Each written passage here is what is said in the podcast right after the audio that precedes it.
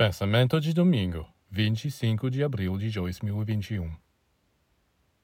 Como se tornar uma pedra preciosa? Como se tornar um diamante?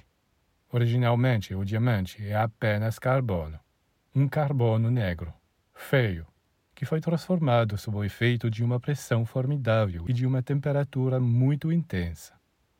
Bem, podemos dizer que a história do diamante é a história do iniciado ele também era apenas carbono no início, mas graças à enorme pressão a que teve que se submeter às provações e à grande temperatura que criou dentro dele, seu amor, ele se tornou um diamante, um puro clarão de luz.